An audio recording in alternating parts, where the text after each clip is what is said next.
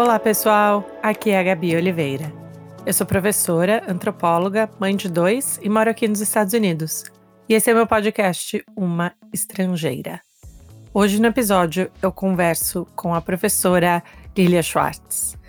Para mim foi assim uma realização pessoal e profissional, gente, sendo ultra sincera aqui, poder conversar com, com a Lili, né, como ela é chamada, também nos, nos meios é, sociais, né, das mídias sociais. E ela é uma historiadora, antropóloga, autora de milhares de livros. Ela é professora também aqui na Universidade de Princeton, aqui nos Estados Unidos. E ela é um ícone, né, é, em tudo que tem a ver com história e antropologia brasileira. Então, para mim, foi algo assim, nossa, estando longe, poder ter essa oportunidade foi realmente algo surreal, assim que eu senti, de verdade. Então, agora vocês vão escutar o meu papo com a Lili, que foi é, muito iluminador também, no, no sentido de poder entender qual que é o papel de quem está na academia, né, professores, acadêmicos, para a vida pública, né? Como ser um intelectual público, como poder divulgar e compartilhar informações importantes. Então, fiquem aqui com a minha conversa com a, com a Lili. Olhem o Instagram dela, que é super legal as análises dela. Ela também tem um canal no YouTube que tá lá sempre falando sobre as informações e as notícias mais recentes. E, claro, os livros dela, que são incríveis. O meu pessoal preferido chama Sobre o Autoritarismo Brasileiro. Foi publicado em 2019. Recomendo demais. Então fiquem agora com a minha convidada, Lili Schwartz. Obrigada, gente! Então tá bom, muito, muito obrigada. Eu sinto que eu preciso te chamar de professora. Eu não conseguiria não chamar de professora. O que, que eu faço?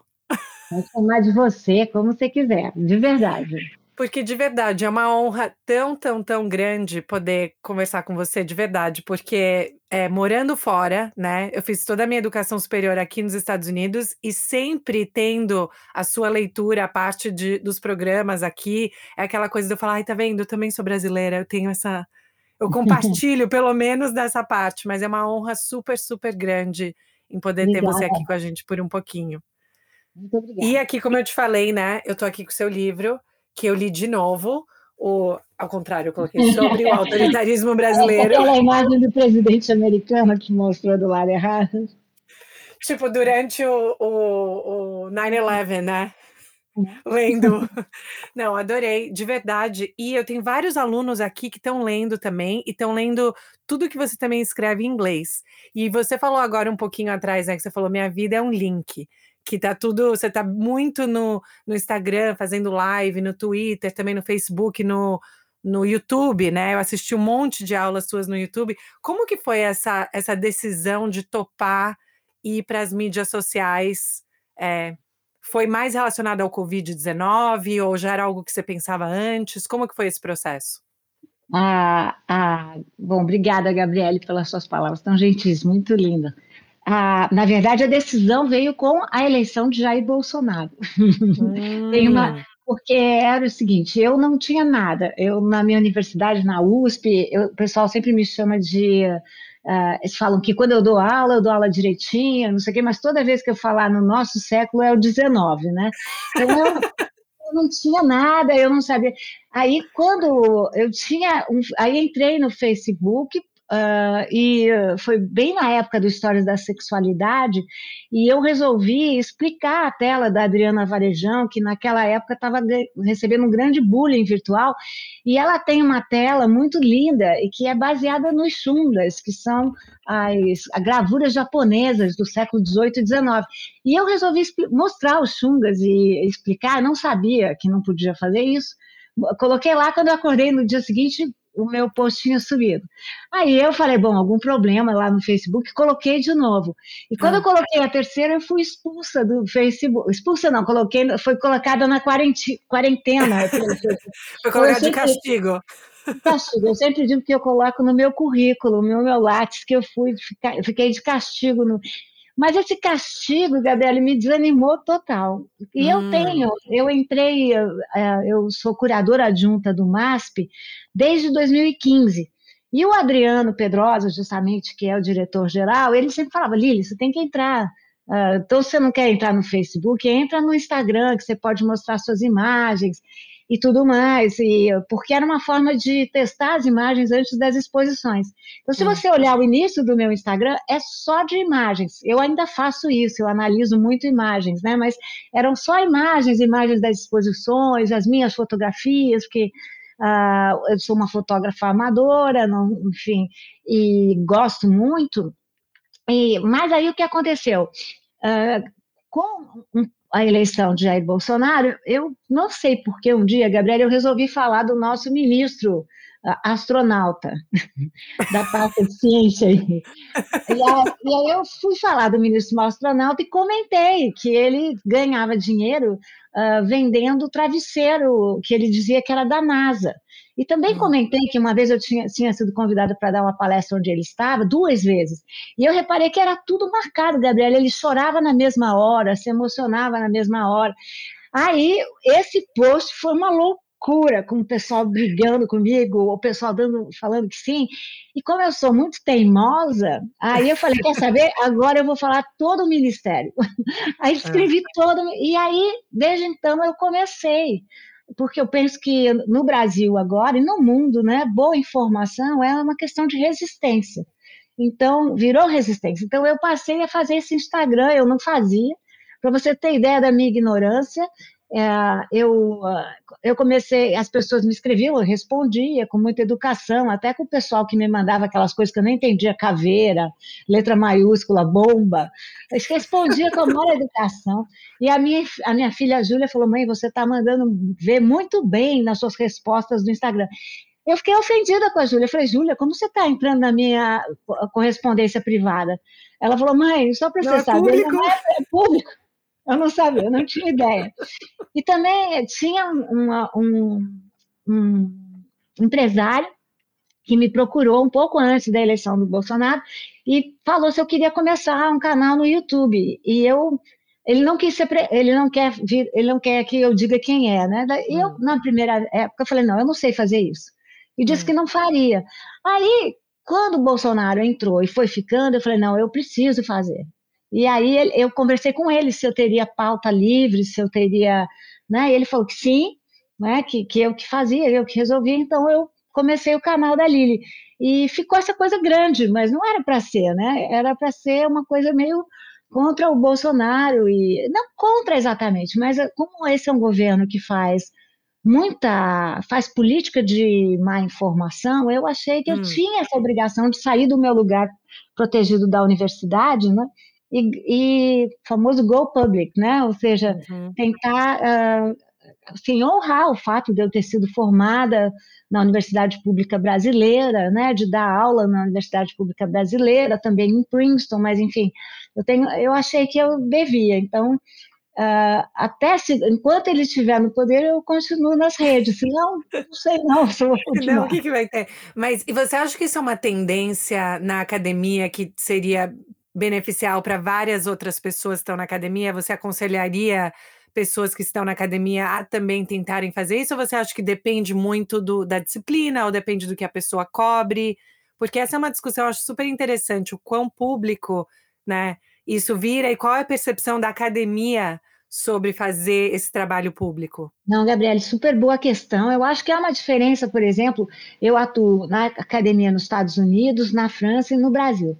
Acho uhum. que há uma uhum. diferença muito grande entre a percepção, sobretudo nos Estados Unidos, da importância do intelectual público e a percepção, uh, eu diria que a França está no meio do lugar, no meio termo, e o Brasil é o que é mais tem mais preconceito, né? Hum. Se você observar a nossa base Lattes, que é uma base universal de avaliação dos acadêmicos no Brasil, ela não tem uma parte para você colocar a sua atuação como intelectual público, né? As uhum. lives, você tem que adaptar, não tem exatamente. Isso é um grande símbolo, um grande sinal de como a academia brasileira não preza demais esse lugar do intelectual público. Bom, quem sou eu para dar conselhos, né? Mas porque eu acho que cada um sabe né, o que faz. Mas eu penso que cidadania é uma franquia da democracia e que cada um deve, do seu lugar, do seu nicho, fazer a sua, a sua, a sua ação como cidadã e cidadão e cidadém, né? É, para falar de uma coisa de gênero aqui, uma marcação de gênero e sexo. Eu, é, eu venho dessa área, eu, eu me formei na antropologia e na história, e penso que nessa área em que eu me localizo, é, eu tenho que dizer para o público, né? Quer dizer, eu posso explicar uma, o que é uma CPI, e posso explicar quando começou uma CPI, né? E tanto na história universal, na história do mundo, como na história brasileira. Né? Eu posso explicar o que é uma lei de segurança nacional usando as minhas ferramentas, que são a história. Hum. Eu posso analisar uma imagem usando as ferramentas que eu tenho, que são a história, a antropologia e a história da arte, que eu fui entrando cada vez mais. Então, eu não sei se a gente pode dar conselho para todo mundo, mas eu acho que nesse momento em que nós vivemos agora, é preciso ocupar esses espaços. Porque se nós não ocuparmos, eles vão ser sempre ocupados por pessoas que não têm compromisso com a boa informação. Hum. Sabe? Pessoas que não têm qualquer compromisso, não têm qualquer. e, e, e informam mal. Então, acho que uh, eu digo isso sendo uma pessoa da academia, eu devo tudo à academia, Gabriel. Eu me formei na USP, fiz mestrado na Unicamp, doutorado, livre, livre docência e titularidade na Universidade de São Paulo. Eu acho que a academia brasileira é uma academia muitíssimo refinada, então uhum. eu sigo todos os passos da academia, então isso que eu faço é para além porque hum. eu não hum. deixo de publicar em revistas acadêmicas, eu não deixo hum. de cumprir com o que eu preciso fazer para a academia. Então, a, acaba sendo um trabalho extra, né? Porque hum. uma vez eu fui agora chamada para falar num grupo de influencers, eu falei, eu não sou influencer. Eles falaram, não, você é pelo número, mas eu, eu não sou, sim, por quê? Porque eu não vivo disso. Entendi. Entendeu? Eu não tenho um compromisso com isso, ninguém me financia. Né? Uhum. Essa pessoa que paga para eu fazer o canal, a verba vai toda para o Baioc, que é o grupo que faz as minhas, que organiza o canal, né? que faz os vídeos, que me ajuda a dizer, mas eu, eu pessoalmente não ganho nada com isso só perco tempo, né? Mas, mas ganho, né? Ou seja, ah, o livro que eu escrevi sobre o autoritarismo brasileiro é muito resultado desse diálogo com o meu público, com esse público. E eu aprendo com dúvidas que talvez eu estando só na academia eu não consiga perceber, eu não consiga dialogar, né? Hum. Então, não, eu não, é, tem aquele dito brasileiro que se conselho fosse bom, ele não era de graça, né? Então, eu não tenho conselho nenhum a dar, eu só posso contar da minha experiência e, e, e dizer que eu também é, sinto, né? É bonito receber o tanto de carinho que eu recebo, né? Tem um grupo muito bacana que trabalha comigo, então eu vou aprendendo com essa circunstância. E você sempre soube, desde que você era, não sei qual idade, que você ia, você ia para academia, que história e antropologia eram coisas que você era interessada. Quando que veio esse interesse para você em termos de, de ir por esse caminho de carreira? Bom, na minha geração, que é diferente da sua, nós fazíamos uma coisa que se chamava teste vocacional. Né? Nesse teste hum. vocacional, uh, você era e, uh, você era testada nas suas profissões. Também fazíamos um teste de QI. Na época, eu estava numa escola pública, esqueci de dizer, meus pais franceses fizeram questão que eu, judeus franceses, minha mãe judia italiana, fizeram questão que eu estudasse numa escola pública. Eu fiz a escola vocacional, que era uma escola muito difícil de entrar, sobretudo para quem tinha um nível econômico, socioeconômico, como eu tinha. E agradeço muito a eles por isso. Hum. E no vocacional, eu, uh, eu, me, eu me experimentei muito com a história, né? Então, nós fazíamos batalha naval, fazíamos hum. julgamento de Luiz XVI, tudo que eu apliquei, né? Quando eu dei aula na, no. É, e, e quando eu fiz esse teste, meu pai era, meu pai era engenheiro, minha mãe uh, fez, fez marketing, né? Uma espécie de curso de marketing. E quando eu fiz o teste de, vocacional, deu que era para eu fazer engenharia, porque ah, é. Era assim, engenharia e ciências humanas era muito mal especificado no meu Gente, caso. É. E eu também fui muito contra esse teste, porque assim como hum. eu fiquei muito feliz porque eu tive um resultado lá no exame de QI muito bom, colegas meus inteligentíssimos tiveram uh, resultados muito ruins. Isso por quê? Porque eu digo para você que era um pouco teste de quebra-cabeças. Eu era muito boa hum. de quebra-cabeça, muito boa de joguinho, mas isso não me fazia uma pessoa absolutamente genial, nem absoluta. E meu pai, engenheiro, logo ficou feliz, né? Nasceu a minha filha engenheira. Mas eu já tinha uma questão com a, com a história, sabe? E com as ciências sociais. E eu, meus dois avós do lado francês e do lado italiano, eram historiadores não profissionais, e eu herdei deles todos os meus livros de história. Então, eu tenho uma hum. coleção incrível de livros do século XIX, XX, que eu herdei dos dois lados da família. E eu lembro que eu ia muito com meu pai ao municipal, assistir concerto de manhã, e eu tive uma conversa com ele e falei, pai, se eu for construir um prédio, vai cair. E eu disse exatamente isso. dar certo, eu não sou boa nisso, deu errado o meu exame, tá errado. E aí ele falou: olha, minha filha, se é isso que você quer, mas ele era muito francês, né? Ele falou, mas você não vai depender do seu marido, né? Eu hum. falei, não, pai, não vou depender, você vai ver. Vou... E aí teve essa coisa que eu achei que eu tinha prestado ciências sociais, e na verdade prestei história. E na minha época você podia falar, eu quero reoptar. E aí eu recebi ah. uma resposta da FUVEST dizendo, olha, você não pode reoptar porque você pegou a sua primeira opção. Que Inclusive, era história. Que era história. Então, olha que louca que é a vida. Então, eu fiz. Ele falou, mas você pode reoptar depois, fazendo hum. história. Hum. Eu fiz história, adorei fazer história, e acabei entrando no mestrado nas ciências sociais, né? Fiz, então, eu sempre fiquei nessa área de, de fronteira. E como, como o pessoal brincava comigo, eu gabaritei matemática. Então, foi muito bom educativamente para mostrar que quem faz ciências humanas não é por falta de algo, hum. né?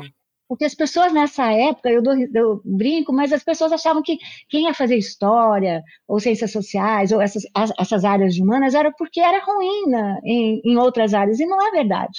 Né? Você pode ter história ou ciências humanas em geral como uma opção existencial sua, né? Que foi o que eu tentei provar para minha família, né? Que eu não precisava ir para a área de exatas, né? E depois, e aí seu pai vendo você tendo, enfim, esse sucesso e fazendo tudo isso, como que foi essa conversa depois em termos dele ver o valor ou, ou ou ele viu o valor rapidamente quando você optou por isso? Teve alguma discussão de não, eu tenho que provar que essa escolha é uma boa escolha, que isso sim traz outras coisas, ou ainda teve tiveram discussões sobre isso? Bom, meu pai era muito aberto, eu tenho certeza que ele adoraria, mas infelizmente ele faleceu logo depois que eu entrei na história, né? Hum. Acho que ele teve tempo de ficar muito feliz, porque eu entrei numa posição muito alta, fui muito bem, né? Mas ele faleceu, ele faleceu muito novo do meu lado, com 42 Nossa. anos. É, Nossa, mas ai. a tua pergunta é boa mesmo assim, porque eu até hoje fico provando a ele que uhum. eu uh, que eu não precisei depender do meu marido, que eu fiz a minha profissão. Então é muito bonito que várias vezes, né, quando eu ganho uma bolsa, eu ganho um prêmio, eu, ganho, eu lembro dele, né?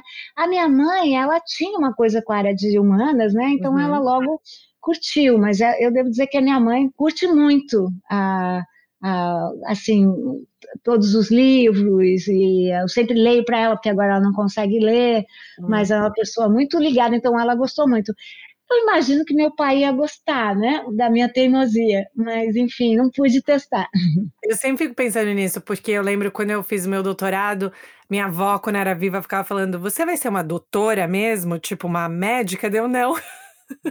não vai ser como médica, mas assim, eu sempre lembro de ficar tentando traduzir o que é que a gente faz na academia, a importância disso e tentar, e eu acho que isso nunca saiu da minha cabeça. Daí quando eu vejo você fazendo toda essa parte pública, né, eu acho que é quase que como se viesse, né, completasse o círculo de tipo, olha, eu consegui mostrar no arco inteiro, né, da minha carreira como isso também é traduzido para um público é. maior. Então, assim, nesse momento, né, de, de pensar no público maior, quais são, qual seria o seu, o seu favorito? Qual que é o seu público favorito de interagir no momento, se você pudesse escolher, além dos seus alunos e você dando aula, mas tem quais são os públicos que você se interessa em interagir com? Então, Gabriela, deixa eu te falar uma coisa, eu vou contar só uma outra blog que é bem Por favor, boa, me conta, adoro. É, porque uh, eu uh, inaugurei, fiquei super orgulhosa, do Center for Brazilian Studies em, em Harvard. E... Incrível esse centro. Aqui do meu lado, eu vou para todos os eventos e agora eu vou falar que eu conversei com você em pessoa, tá? Em pessoa. Porque, assim, gente, é incrível, é maravilhoso. Obrigada por ter é. feito isso. É, e aí eu peguei, eles me reservaram um voo ainda lembro, da Japan Airlines. Eu estava feliz da vida, porque eu sabia, nunca tinha ido, eu achava. Quando, você lembra daquela coisa de aeroporto? Você lembra Sim, daquilo? Eu lembro que disso. A gente viajava, você ainda consegue lembrar, né? Lembra? Era assim, a gente levava uma mala. Bom, chegava uma hora antes, tá, uma hora duas horas antes. antes. Você tinha que entrar naquela máquina estranha chamada avião, você lembra disso? Então, foi naquele tempo que a gente fazia isso. E aí, o avião teve um problema e eles primeiro nos mantiveram no avião muito tempo. E, e eu vi que as aeromoças não falavam muito português, né? E começaram a ficar muito atrapalhadas. Tinha uma moça muito bonita, grávida, né? E que começou a ter um ataque, um, um ataque de pânico. E eu vi que eles chamaram lá. Uh, doctor inside the plane, something like this. I cannot remember. Tem, tem um médico, um doutor, né? Eu lembrei por causa dessa. E eu ouvi nada. E a moça ficando muito nervosa. Eu vi que ela estava ficando. E a aeromoça não entendendo.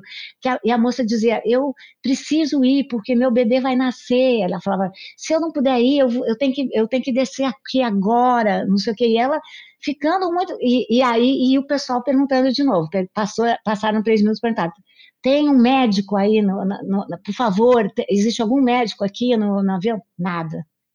Aí, na quarta vez, eu falei, eu vou. Não, there is a doctor. Eles perguntavam, não era médico, tem um doutor aí? Aí eu falei, eu vou. Aí, Gente, coisa de antropóloga, você tem que ter. Tem uma, uma a professora minha, que diz, todo antropólogo tem seu dia de fofoqueiro, né? Então, o antropólogo o que é bom da minha profissão, você tem que ter escuta, né? Você tem que conseguir ouvir, para até para conseguir traduzir isso. Aí eu falei, me apresentei, ela não me perguntou do que eu era doutora, né? Aí eu fiquei com a moça, perguntei para ela o que ela estava sentindo. Ela falou: Ah, eu estou muito sem respiração, não estou conseguindo. Eu falei: Vamos conversar um pouco. Aí ela me contou que ela tinha que ir para Boston, porque o marido dela estava em Boston e ela queria, ela tinha que ter o bebê em Boston. Aí eu pedi para a aeromoça, falei para ela, bem baixinho, ela, uh, para ela me trazer uma água com açúcar, né? Hum. Aí eu falei: Olha, eu vou te dar um remédio, mas ele não é invasivo. Você, controla, você concordaria em tomar esse remédio? Ah, concordo, doutora, não sei o quê. E aí aí, Gente, aí ela, ela foi acalmando, ela foi acalmando. Eu falei: olha, você tem que entender que talvez nós vamos ter que ficar aqui, que para o seu bebê e para você e para o seu marido também é muito melhor que a hum. gente não vá do que o avião ter um desastre. Você não concorda? Ela, eu concordo, doutor, eu concordo. Aí eles fizeram a negócio, olha, foi uma conversa. Aí ela falou assim: posso descer de mãos dadas com a senhora, doutora? Eu falei: pode. Aí nós descemos, aí nós tivemos que passar numa fila, nós tivemos que ficar no, no num, num, hotel perto do aeroporto, né? E ela sempre comigo, doutora, a senhora fica comigo? Eu falei, fico. Aí liguei para a família dela, eu fiquei com ela no quarto dela, fiquei no mesmo andar dela, né? Aí veio a família, ela acalmou de madrugada.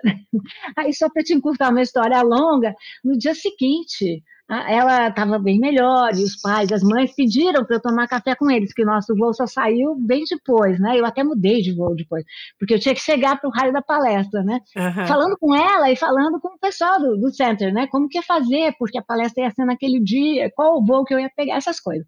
Uhum. E no final, no dia seguinte, a, a, a, tomando café com a família dela, ela já calma e tudo mais, elas falaram, então, doutora, qual é a sua especialidade? vocês querem mesmo saber? Só querendo. Eu falei, é antropologista. Mas naquela altura, ela já estava boa, ela já estava tranquila, né? E aí até hoje ela é minha amiga. Quando nasceu o bebê, ela me mandou foto e é uma pessoa incrível, uma graça. Gente, que incrível isso! Olha, eu adorei essa história porque até a minha piada com a minha avó era essa quando eu estava fazendo doutorado. Eu falava, vó, eu acho que assim, eu não posso fazer uma cirurgia, mas eu posso conversar com uma pessoa. É, a tipo, gente não, é isso. É. Não é, mas a gente pode conversar, né? Conversar e escutar essa parte, não, com certeza. E aí, daí agora eu quero saber o final da história. Daí quando você chegou em Boston para fazer essa palestra, como que foi? Agora eu quero saber. Foi ótima, foi ótimo. Eu cheguei mais em cima da hora, justamente eles queriam que eu ficasse mais, né, tivesse mais um tempo. Eu, eu, lembro que eu cheguei, fui tomar, comer um hambúrguer numa, numa uma, uma lanchonete que acho que perto lá de, do, do campus, que todo mundo vai, você deve conhecer, é, porque não são muitas, pelo que eles me disseram, e essa é uma tradicional. E fui dar a palestra, foi ótimo. Era, chamava The King and the Poet, que era uma, hum. um poeta, um poeta que morava aí em Boston e que D. Pedro foi visitar. Era bem bonito, que era uma, eram as relações de troca uh, entre, entre um poeta e cientista aí de Boston do 19 e o Pedro II, que esteve aí. Então era uma forma de homenagear Boston. E, bom, público maior. Eu digo que eu gosto de todos, eu não tenho um público maior. Eu gosto muito dos meus alunos, gosto demais, né? Eles me ensinam muito. Eu tenho um grupo que se chama Etno História. Ah, que legal! É um grupo bem grande, porque ninguém sai, todo mundo só entra, né? Então vão entrando novos alunos e os antigos continuam, que é um, o que é um privilégio para mim, porque são, muitos deles são colegas meus na universidade agora e dão aula e é, é um momento em que eu aprendo muito, que eu reciclo, eu dou uma reciclada na bibliografia, que é sempre importante, né? E então os meus alunos são um público que eu gosto demais, né? Ah, mas eu aprendi a ter outro público, né? Que eu sei que o meu Instagram é bastante jovem, né? Eles uhum. são. Ah, é, então eu fico muito feliz de conseguir conversar também com esses públicos, né? Sem perder o meu, né? Então eu fico muito feliz. É, é muito bonito acomodar esses públicos todos, né? Isso que eu acho, eu acho tão fantástico. Eu acho que realmente é um é um dom, um talento, né? Eu estava pensando, porque tem até uma, uma historiadora aqui no Boston College, onde eu dou aula, que ela começou a fazer lives no Facebook durante a eleição é, aqui em novembro. E aí ficou uma coisa super forte, e eu falei, e eu fiquei pensando exatamente no seu trabalho, como isso virou um consumo diário. É como que as pessoas, tipo, eu vou no seu Instagram para saber é. o que, que eu preciso saber.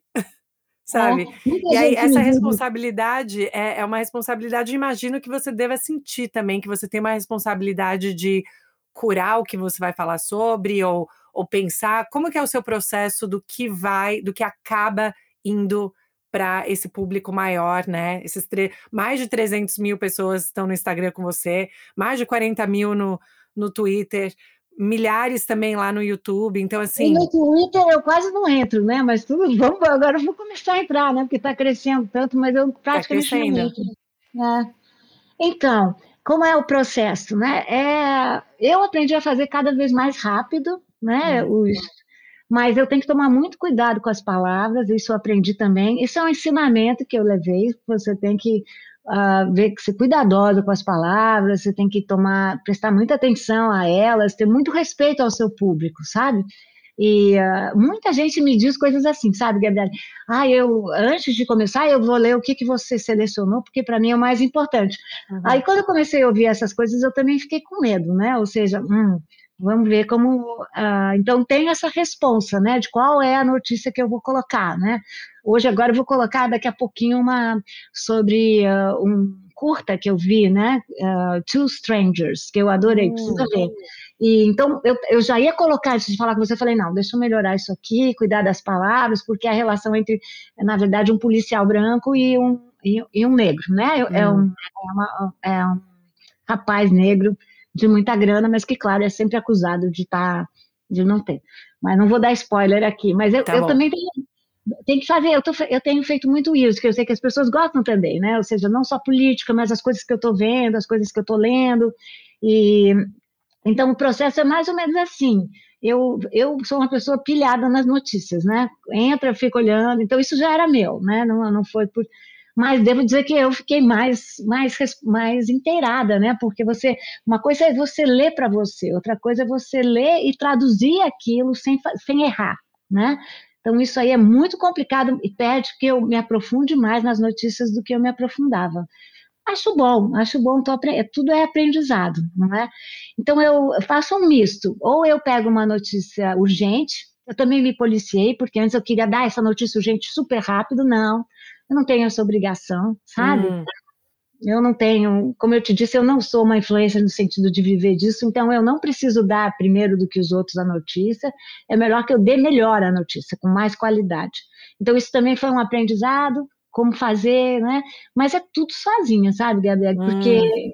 e também quanto às vezes eu tenho mais tempo para responder, às vezes eu tenho menos tempo e também como não ficar prisioneira desse lugar, né? Eu não preciso ficar, né? Eu tenho que dar uma aula, não vou. Estou conversando com você, não vou ficar interrompendo para ver se foi bem a minha live com Flávio Gomes ou não foi bem. Então, isso é tudo uma. Mas, por outro lado, é, eu acho que é uma aprendizagem de duas mãos.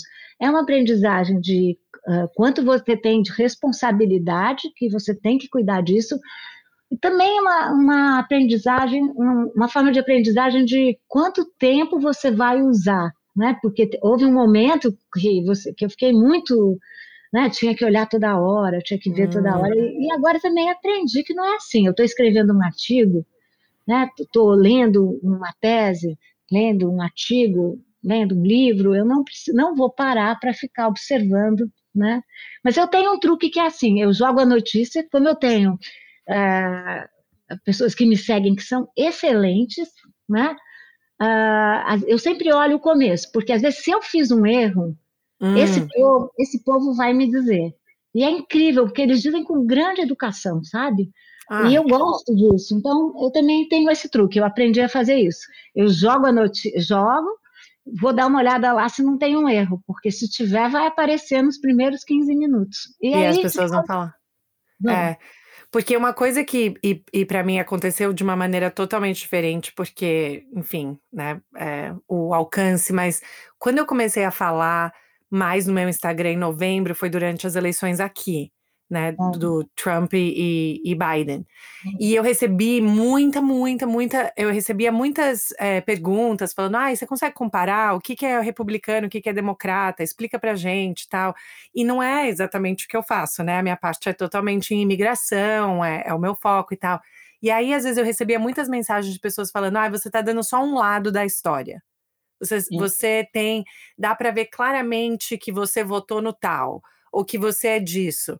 E aí eu falei, bom, tudo bem, né? Mas assim, eu fiquei pensando, será que tudo bem? Qual que é o meu comprometimento com essa ideia de lados, né? Porque às vezes essa coisa de lados é muito perigosa, né? De pensar, é, ah, toda história tem dois lados ou três lados. Isso às vezes a gente pode ir numa armadilha com isso. Como que você lida com você falou que a maioria dos seus seguidores são, né, estão com você, estão apoiando e tal, não tem muito muitos haters, né? Pelo que eu vejo, pelo não, menos, assim, os seus seguidores não. são bem nisso, isso é super legal. Mas assim, como que você pensa nessa questão do que, que é importante para você, né, como pessoa, e, e no que você está relatando ou compartilhando?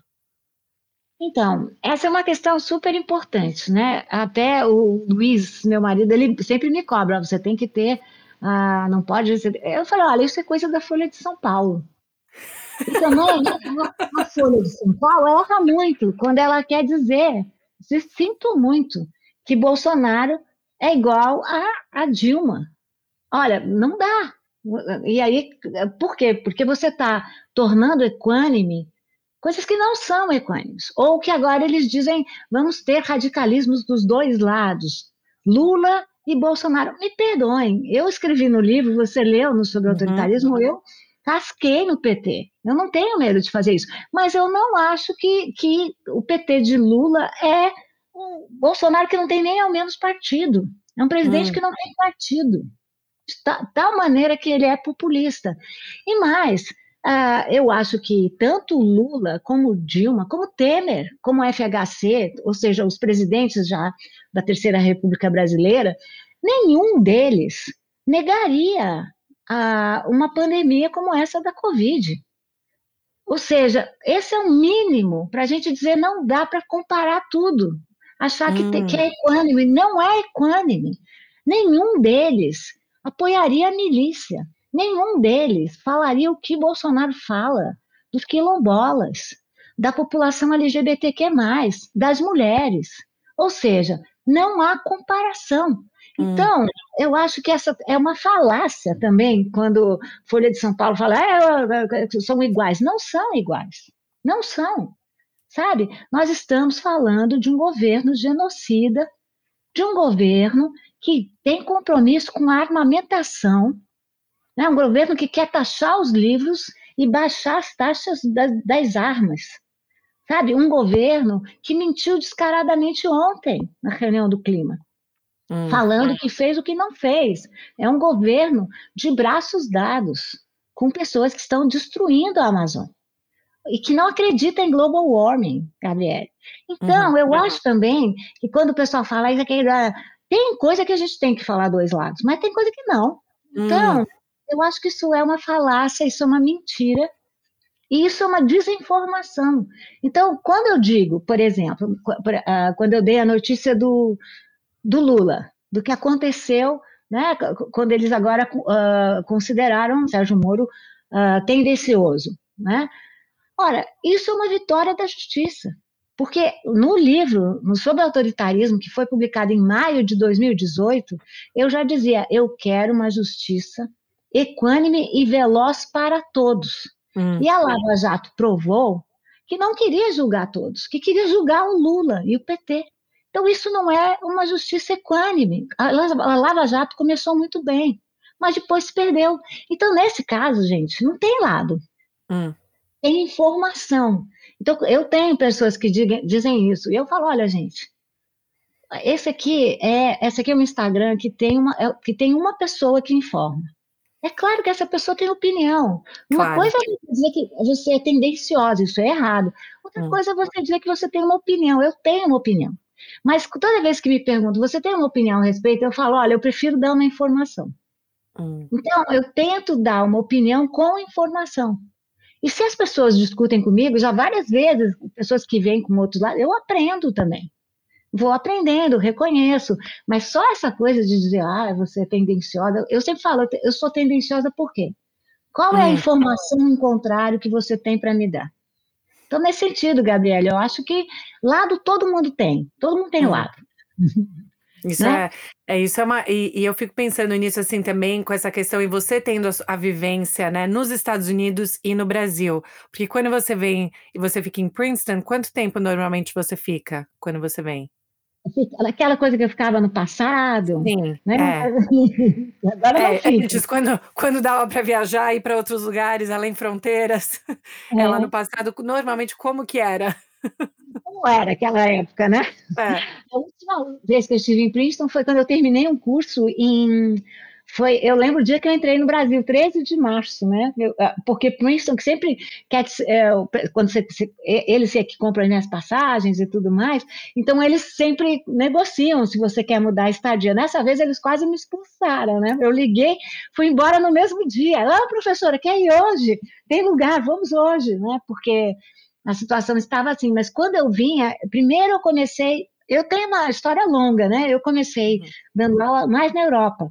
Então, eu fui visiting professor em Leiden, depois eu fui em Oxford, e depois eu fui, não visiting, mas fiquei várias vezes num, com um compromisso com a Ecole.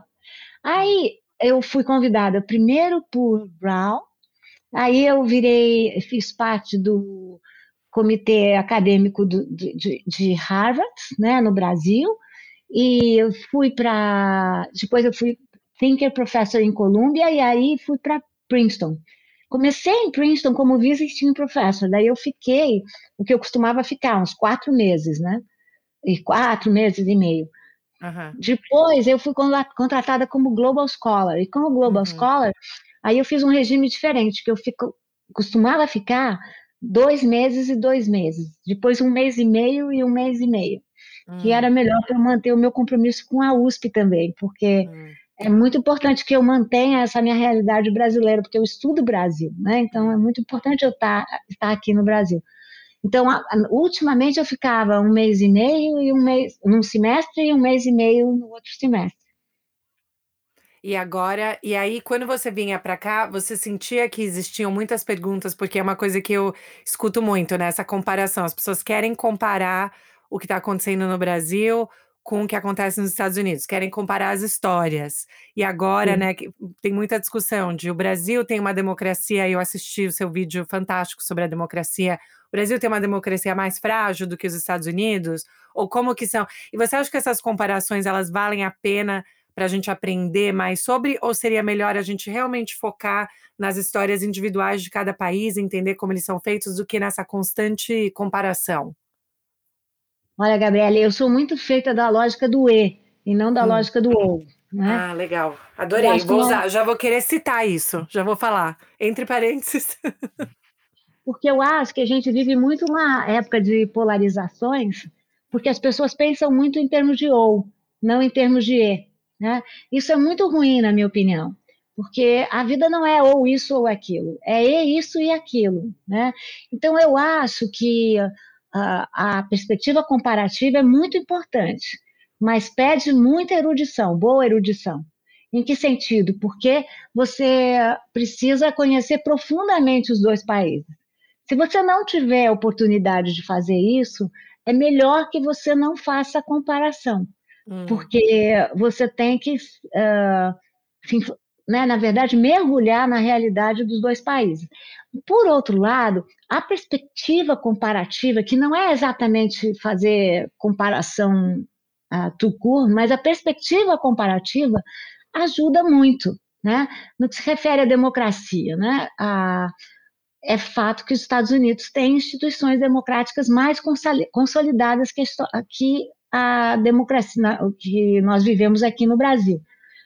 Mas é fato também que em 30 anos o Brasil teve uma consolidação das suas instituições. Então, a gente tem que tomar muito cuidado ao é, fazer a comparação, na minha opinião, Gabriele, porque a, a gente não pode deixar a balança pender.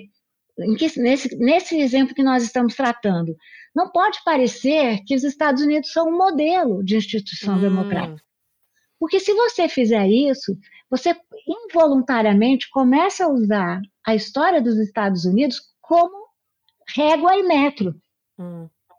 E não, a gente precisa entender como, num país com a realidade brasileira, com a escravidão que existe, né, o último país a abolir a escravidão, que recebeu mais da quase a metade dos escravizados e escravizadas que saíram do seu país, como pensar a democracia nesse país, né, que teve um modelo colonial diferente do modelo norte-americano. Hum. Então, não dá para tomar um país como exemplo, que senão é aquela coisa, você nunca vai chegar naquela, naquela régua e compasso. Mas a pergunta que você deve se fazer é se é bom ter a mesma regra e compasso. Porque são uhum. realidades também diferentes. Então, você, por isso que eu uso a lógica do e e não do ou, sabe? Mas por vezes é preciso comparar, por vezes é melhor não. Né? É melhor lidar com a sua própria realidade. Né? E quando você está aqui, você sente que você tem que falar mais sobre isso, que você tem que, por exemplo, é, você está dando aula sobre o Brasil ou falando coisas sobre o Brasil, mas porque você está aqui fisicamente, você tem que tem que ter esse trabalho? Muito mais, né? Ou seja, uh, o trabalho é duplo, né? O trabalho é de fazer a comparação, mas também de, de descolonizar o pensamento dos estudantes americanos. Né? Porque se você quer ser, você quer dizer que tem um, um pensamento que não é colonial, né? Você também, mesmo estando a, a, dando aula em Princeton, tem que mostrar para os seus alunos que os Estados Unidos não é modelo para tudo, né? pela, longe de mim, né?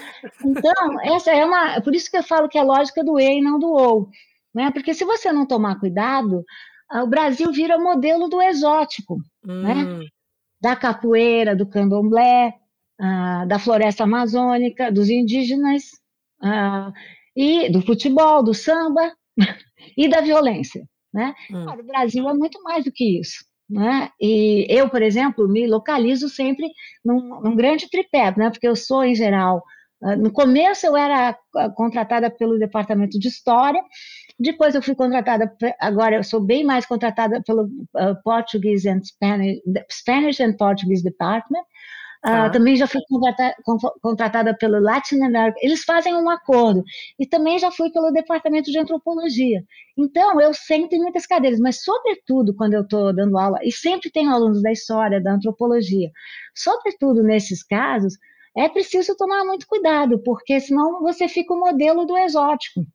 Né? E o Brasil não é um país exótico, hum. sabe? Pode até ser, mas é muito mais do que isso.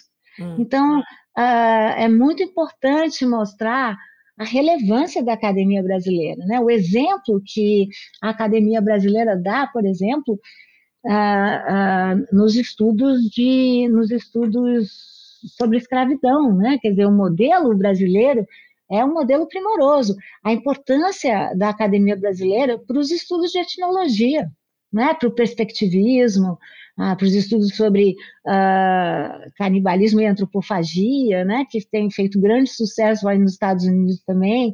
Então, enfim, é, eu acho que não é só um modelo de exótico, longe, longe disso. Então, eu tenho também esse papel, né? E o, porque vocês sabem que o Império Norte-Americano é muito colonial, né? Em relação uhum. aos outros países, sobretudo aos países na égide uh, latino-americana, né? Então, eu também faço esse eu não faço jogo fácil, né? Não, eu adorei isso. Eu lembro quando eu comecei os meus estudos aqui, fazendo, porque eu acho que até quando que você foi é, Tinker Professor lá na Colômbia? Você lembra o ano? Lembro. Foi indo, eu sei porque foi 2008, porque ah. eu estava fazendo, eu tinha, tava pra, tinha acabado de publicar a longa viagem da Biblioteca dos Reis. Então eu lembro porque a, a Globo me pegou de menina, eu não sabia, né? Mas eu gravei várias coisas antes de ir para a Colômbia. E aí a Globo ficou passando. Então eu sei que era 2008, porque era centenário da chegada, não, é bicentenário da chegada da família real portuguesa ao Brasil. Você estava lá? Fazendo, eu estava fazendo meu mestrado lá, só que eu estava hum. terminando. E eu acho que. E eu lembro disso, porque eu lembro que a gente sempre ficava esperando quem ia ser, né? O visiting professor vindo do Brasil e tal. E, e eu lembro de, enfim, de ser essa honra, né? Tão, tão grande, mas também ter essa questão que é, eu sempre ficava pensando: quem são as pessoas que estão dando aula sobre o Brasil fora do Brasil? E não hum. muitas vezes eu encontrei na minha educação aqui brasileiros né? É. E aí, e aí, às vezes, assim, eu como brasileira aqui, às vezes eu sinto que, apesar de eu estudar imigração da América Central, América Latina para os Estados Unidos, existe uma expectativa que, por você ser brasileira, você tem que saber sobre o Brasil profundamente como né, um, um, historiador ou tal, porque você cresceu. Você sentia sempre essa pressão, apesar do seu, dos seus estudos serem no Brasil, mas você sentia essa pressão de eu estou aqui nesse lugar, então eu sou a pessoa que tenha.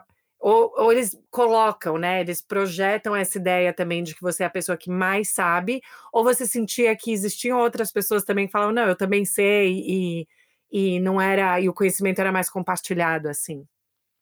Então, você é obrigatoriamente é colocada nesse, nesse lugar, né? Porque uh, você tem classes muito mistas. Eu lembro que a primeira vez que eu dei o curso de História do Brasil em Princeton, que eu fui muito auxiliada, eu esqueci, eh, pelo professor James Green, de Brown, né, que é um grande, ele é quase um brasileiro, eu diria, Sim. Né? Eu, eu lembro que a primeira vez que eu, eh, eu brincava com o Jimmy, que o meu curso sabia, chamava-se assim, quase tudo que você queria saber sobre o Brasil e nunca perguntou para os seus pais porque, e eu falava para os alunos, era uma classe muito grande, Princeton até comemorou, eu não sabia, porque a gente tem, no, na USP eu tenho classes de 200 alunos, né, Nossa. de à noite, 150, aí a classe tinha 25, eu achei uma eu achei ótimo, e eles estavam, não, mas que classe grande, professora, você vai dar conta disso? Eu falei, deixa E aí a, a, a, a você fica com essa coisa, né? As pessoas te colocam muito nesse lugar de você ser especialista de tudo. Né? Até o curso que eu dei em, em, em Princeton me ajudou muito a escrever com a Heloísa o Brasil uma biografia, porque hum. ah, eu tinha que falar de tudo, de, de épocas que eu era especialista e de épocas que você não é especialista. Então, isso é um deslocamento muito interessante de pensar, sabe? Porque você vira uma outra coisa, né? Você você é especialista para os seus colegas, então, em Princeton, eu convivo com grandes especialistas, né? O John, João Bill, né? De, uhum. de antropologia, o Pedro Meira Monteiro, né? Que é um grande especialista. Uh, ele vem da sociologia e da arte e da, da, crítica literária, né? um grande especialista em Brasil e nunca abandonou. O Jeremy Adelman, da história, que é um grande especialista em, em América Latina. O Arcádio Dias Quinones, que é um grande especialista em tudo que você quiser. Arcádio Quinones Dias. E, e tinha também o, o, Bruno, que agora está em Harvard, né? o Bruno Carvalho, hum. mas grande especialista também, no meu período, no final do século XIX, início do século XX, mais para frente. Então, eu sempre tive muito, muito diálogo, né? É. A, a, agora em Harvard, o Sidney, né? Então, você ah, tem é. grandes grandes, grandes especialistas, uh, podia citar muitos, né, mas há grandes especialistas brasilianistas, Stuart Schwartz, Yale, né, mestres mesmo, né, que, que estão nos Estados Unidos. Então, de um lado, eu tinha hum. muito debate, muita, e pessoas que conheciam o meu trabalho, e que não davam fácil, você sempre tem aquela palestra que você vai dar, os caras, Sim. sabe? É, eles não você, perdoam. Não perdoam. A academia norte-americana é um barato nisso. E mais, eu tinha que falar em inglês, e como diz um amigo meu, André Botelho, que fez um sanduíche, fez um pós-doc lá, quando a gente, você viver nos Estados Unidos, sobretudo quando você vai e volta, agora não mais, mas é um processo, ele dizia, o André Botelho, é um processo de infantilização. Hum. Porque você não sabe os termos corretos. Você sempre tem a sensação, Gabriela, que você está falando assim, nenê quer papá. Não que você está dando uma aula sobre Getúlio Vargas. Gente, tá... exatamente! Não é isso? Porque você não fala com a complexidade que você fala, porque nós duas estamos aqui conversando. Você fala de uma forma muito mais limitada, né? Uhum, então, uhum. Uh, você tem essa questão, que é uma questão difícil. Você uhum. não sabe onde você tem que jogar os, o, o, o, lixo orgânico e o lixo. Né? Você tem que aprender tudo. Você não sabe onde é o sapateiro, e se você souber onde é o sapateiro, você não vai saber explicar o sentido de sola de sapato. Né? Então, Ai, tudo Deus é uma, é uma aprendizagem. Né? Tô, eu tô brincando, mas é. Não, mas né? eu faço essa piada, eu faço essa piada. Gente, vocês não fazem ideia como eu sou é. inteligente em português. É, exatamente. Não tipo, eu tô dando aula e falo, gente, vocês não fazem ideia. Se eu pudesse falar isso em português, vocês não fazem ideia como eu ia arrasar nesse momento. Mas agora eu tô com o neném que é papá, entendeu? É, você também tá no neném que é papá. E, e, eu tive muita sorte nas classes de Princeton, que eu gostei muito, e também em Colômbia, eu lembro, que as pessoas me ajudavam muito, hum. né? Assim, como eu nunca disfarcei, né? E eu tinha a experiência do Hélio Gaspari, que, é, que foi hum. quem deu aula uh, como Tinker, não sei se lembra, que ele foi Sim, Tinker Professor. E o Hélio Gaspari é uma pessoa nojívada, todo mundo sabe. E em Colômbia, ele começava a dar aula, como eu, às 10 da manhã. O que significa para o Hélio Gaspari dar aula às 10 da manhã é, é, é, inacreditável. Então eu falei, mas Hélio, como você faz? Ele falava assim, eu acordava daquele jeito, tomava um Lexotan para cuidar da voz e ia dar aula. Aí ele me contou uma história que me vacinou, porque ele falou para mim que ele tinha uma classe ótima e que tinha um aluno italiano ótimo, e que no último dia de aula, esse aluno italiano falou para ele: Professor, I really enjoy your class, but syndicate, it's not what you mean. No dia. O sindicato? Ele não era sindicato, era isso que ele. Era isso. Ah, eu aprendi que a gente tem que ir com com a sua bagagem e que as pessoas vão. E foi ele que me disse também, quando eu fui abrir o Center for Brazilian Studies, eu começava com uma frase assim: uh, uh, You are going to have a, a, beautiful experience about how, how Brazilians speak English, né? Tem tanto. Ele falava assim, mas tu é trouxa mesmo. Tu é trouxa.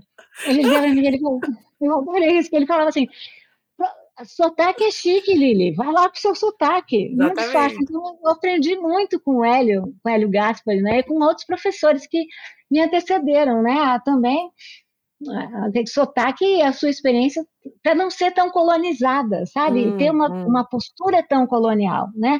Ou Sim. seja, eu tenho uma bagagem, eu, eu, venho de uma universidade que vale a pena, né? É uma universidade tão uh, tão qualificada como as universidades norte-americanas. E uhum. se eles uhum. estão me convidando é porque eu tenho algo a dizer. Então, não ir com uma postura tão colonial, né? Tão humilde. Sim. A gente não pode só estudar, né? Que nós não queremos uma história colonial. Você tem que atuar dessa maneira, né? E Princeton me ajudou muito, muito, muito, muito. Não porque que as outras não tenham feito, mas essa experiência tão longa, né? Já são mais de 10 uhum. anos, fizeram com que eu também aprendesse a me situar melhor. Né? Não, adorei. E eu sei que a gente está quase acabando aqui o horário, mas eu queria te perguntar, então, no final, quais são suas coisas preferidas quando você vem para os Estados Unidos, que você gosta de fazer aqui, e o que, que você sente falta do Brasil quando você está aqui, se você sente falta de alguma coisa específica? Então, quais são as minhas coisas preferidas? Eu gosto demais dos alunos de Princeton, demais. Eu, eu gosto muito dos colegas em Princeton, são muito sofisticados, são muito inteligentes, são muito engraçados. Gosto demais das palestras que eu posso assistir hum. em Colômbia ou posso assistir, porque eu fico muito entre Princeton e Nova York, né? Uhum, uhum. Uh, eu sempre pedi isso e eles sempre me facultaram isso. Então, eu gosto muito desse trânsito entre Princeton e Nova York, e gosto muito das, das palestras, dos seminários que eu posso assistir nessas universidades. São universidades muito ricas e que uhum. têm condições de trazer professores que eu teria mais dificuldade de assistir, né? Se eu não tivesse nesses lugares. Mas eu sou uma pessoa louca por museus, como você pode imaginar, e louca por música clássica e louca por ópera. Hum. Então eu gosto hum. muito desse trânsito que eu faço, porque quando eu fico, eu fico em Nova York, em geral de sexta, sábado e domingo, né? Então eu tenho a oportunidade de ver inúmeras exposições, tenho a oportunidade de de, de ir a inúmeros concertos, ver inúmeros artistas que eu não teria, não teria uh, como né, assistir hum. no Brasil, a despeito do Brasil ter uma programação na OSESP, uh, uhum. em São Paulo, pelo menos, sensacional, né? Mas eu gosto muito desse programa nova-iorquino também, uhum. né? Eu hum. gosto muito desse jogo, de assistir os filmes, eu sou louca por cinema, né? Uhum. E uh, então eu posso assistir e, né, antes, posso fazer os meus colegas aqui do, do Brasil ficarem morrendo de inveja, esse tipo de coisa. Mas é, isso é que eu gosto. E eu tenho, descobri uma família americana que eu tenho, que eu não hum. sabia. É um, eu tenho um primo Camerini, que é Sério? é documentarista, Uau. que eu nunca tinha tido contato. Eu sabia da existência, né? Mas agora é uma, a minha família estendida que eu tenho em Nova York. O que, que eu sinto falta? Eu sinto falta do calor do Brasil, calor uhum. do sol, muita falta. Eu, uhum. eu sou, as pessoas não conseguem ver, mas eu sou magrinha e bem miúda, né? Ah, e eu sinto muito frio, né? eu não me acostumo com frio. e eu corro todo dia, né? Então ah. eu, eu aprendi a correr com a roupa, tenho a roupa para correr, não, é, mas eu sinto, se, se você me perguntar que eu gosto, eu não gosto. O que eu adoro? A neve. Adoro hum. neve acho uma experiência maravilhosa da minha vida. Não consigo, todo mundo fala, mas você já vai há tantos anos, né? O Jeremy uma vez falou, eu não acredito que você gosta. Eu falei, eu adoro, eu, vou, eu não vou dar uma de experiência, eu gosto muito e, uh, e sinto falta do Brasil, sinto. Uh, eu sinto falta do carnaval, muitas vezes eu sou obrigada a ir no carnaval, né? Hum. Porque eu, eu para não perder as minhas aulas na USP também, então, eu, eu, eu, gosto muito de carnaval, gosto muito de, de assistir, gosto muito de, de entrar num bloco. Né? A gente até tem um bloco lá no, no, no em Princeton chamado Sovaco do Tiger. Porque Tiger é, é, você sabe, né? O símbolo lá. Gente, Mas, adorei! o sovaco. A gente não pode sair quando a gente quer, a gente pode sair quando, quando é possível, né? Porque não ah, é, porque fevereiro Tiger, tá aquele. Uf, é, sair tá abaixo de 20 o sovaco do Tiger, eu não vou, né? Pra, mas a gente, eu sinto falta do carnaval, né? E sinto falta dos amigos e, sobretudo, da minha família, né? Hum. O meu marido Luiz vai sempre, porque a gente tem uma editora e a editora tem, é associada com a Penguin Random House, então ele quando eu aceitei essa posição, eu pedi ao Luiz que, que ele também aceitasse. Uhum. Então, ele uhum. fica, não fica o tempo todo, mas fica muito comigo em Nova York, né? E, mas eu sinto muita falta dos meus filhos, das minhas netas, que Sim. falam para mim que eu vou para Princeton. O que, que você vai fazer em Princeton? e uma vez até elas foram, elas vieram, né? E, e eu as trouxe para Princeton, eu aluguei um quarto lá Ai, no hotel, legal. e elas falaram para mim: vovó, você dá aula nessa Universidade das Princesas, é. elas acharam que eram vários castelos, então eu ganhei, subi vários pontos Nossa, na moral. imagino, imagino. Os meus filhos acham que, eles acham que é que eu dou aula, ou quando a gente vai nos campos diferentes, que ele, eles estão no Harry Potter, onde eles é, acham que... Não, mas adorei. Quantos anos eles têm, Gabriele? Eu tenho um de seis e um de três. E o de seis, ele ah. adora a palavra sovaco, ele acha super engraçado. Então agora eu vou falar que tem esse bloco lá no Prince, sovaco Fala que tem um bloco, eu vou mandar foto, sovaco do Tiger. Eles acham super engraçado. E eles falam, eu acho uma gracinha. Hoje, é, ontem mesmo, meu de três anos falou, mamãe, quando que a gente vai voltar para o Brasil? E eu achei uma graça ele usar o verbo voltar, né? Porque é como, é como eu uso, que é voltar para casa, apesar de eu estar aqui há quase 15 anos, né? Mas essa Olha. ideia do manter o Brasil nessa coisa de é a casa da mamãe, é a minha casa, e é onde eu vou. Então, agora eu, eu achei uma graça isso de, de pensar. E eu amo os livros também da editora, a gente é ultra mega consumidora aqui em casa, também os infantis para as crianças. Queria que tivesse mais em português aqui nos Estados Unidos para comprar. Eu sempre tenho que fazer minha mala no Brasil com os livros e infantis. Trazer, né? Trazer tudo. Mas eu estou tão grata, Lili, por, por você ter topado conversar. Que conversa maravilhosa. Espero que você volte e que a gente possa conversar outras vezes, mas fiquei super, super feliz e honrada. Imagina, uma alegria. Obrigada a você e obrigada ao Fábio que nos uniu, né? Sim, Fábio. Ele sempre sabe que no final, Fábio, você está por aí, volta para falar se está tudo certo.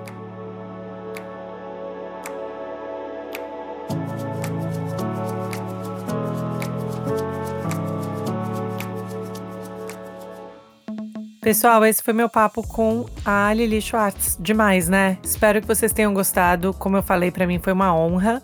E é um episódio que eu fico voltando muito para vários momentos é, da nossa interação que eu quero levar comigo. E eu quero continuar, né?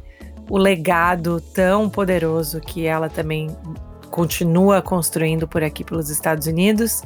Então, foi demais essa conversa. Espero que vocês tenham gostado. Como sempre, vão lá no nosso Instagram, uma Estrangeira Podcast. E também mandem e-mail pra gente, estrangeirapodcast.gmail.com. Obrigada, gente. Até semana que vem. Um beijo.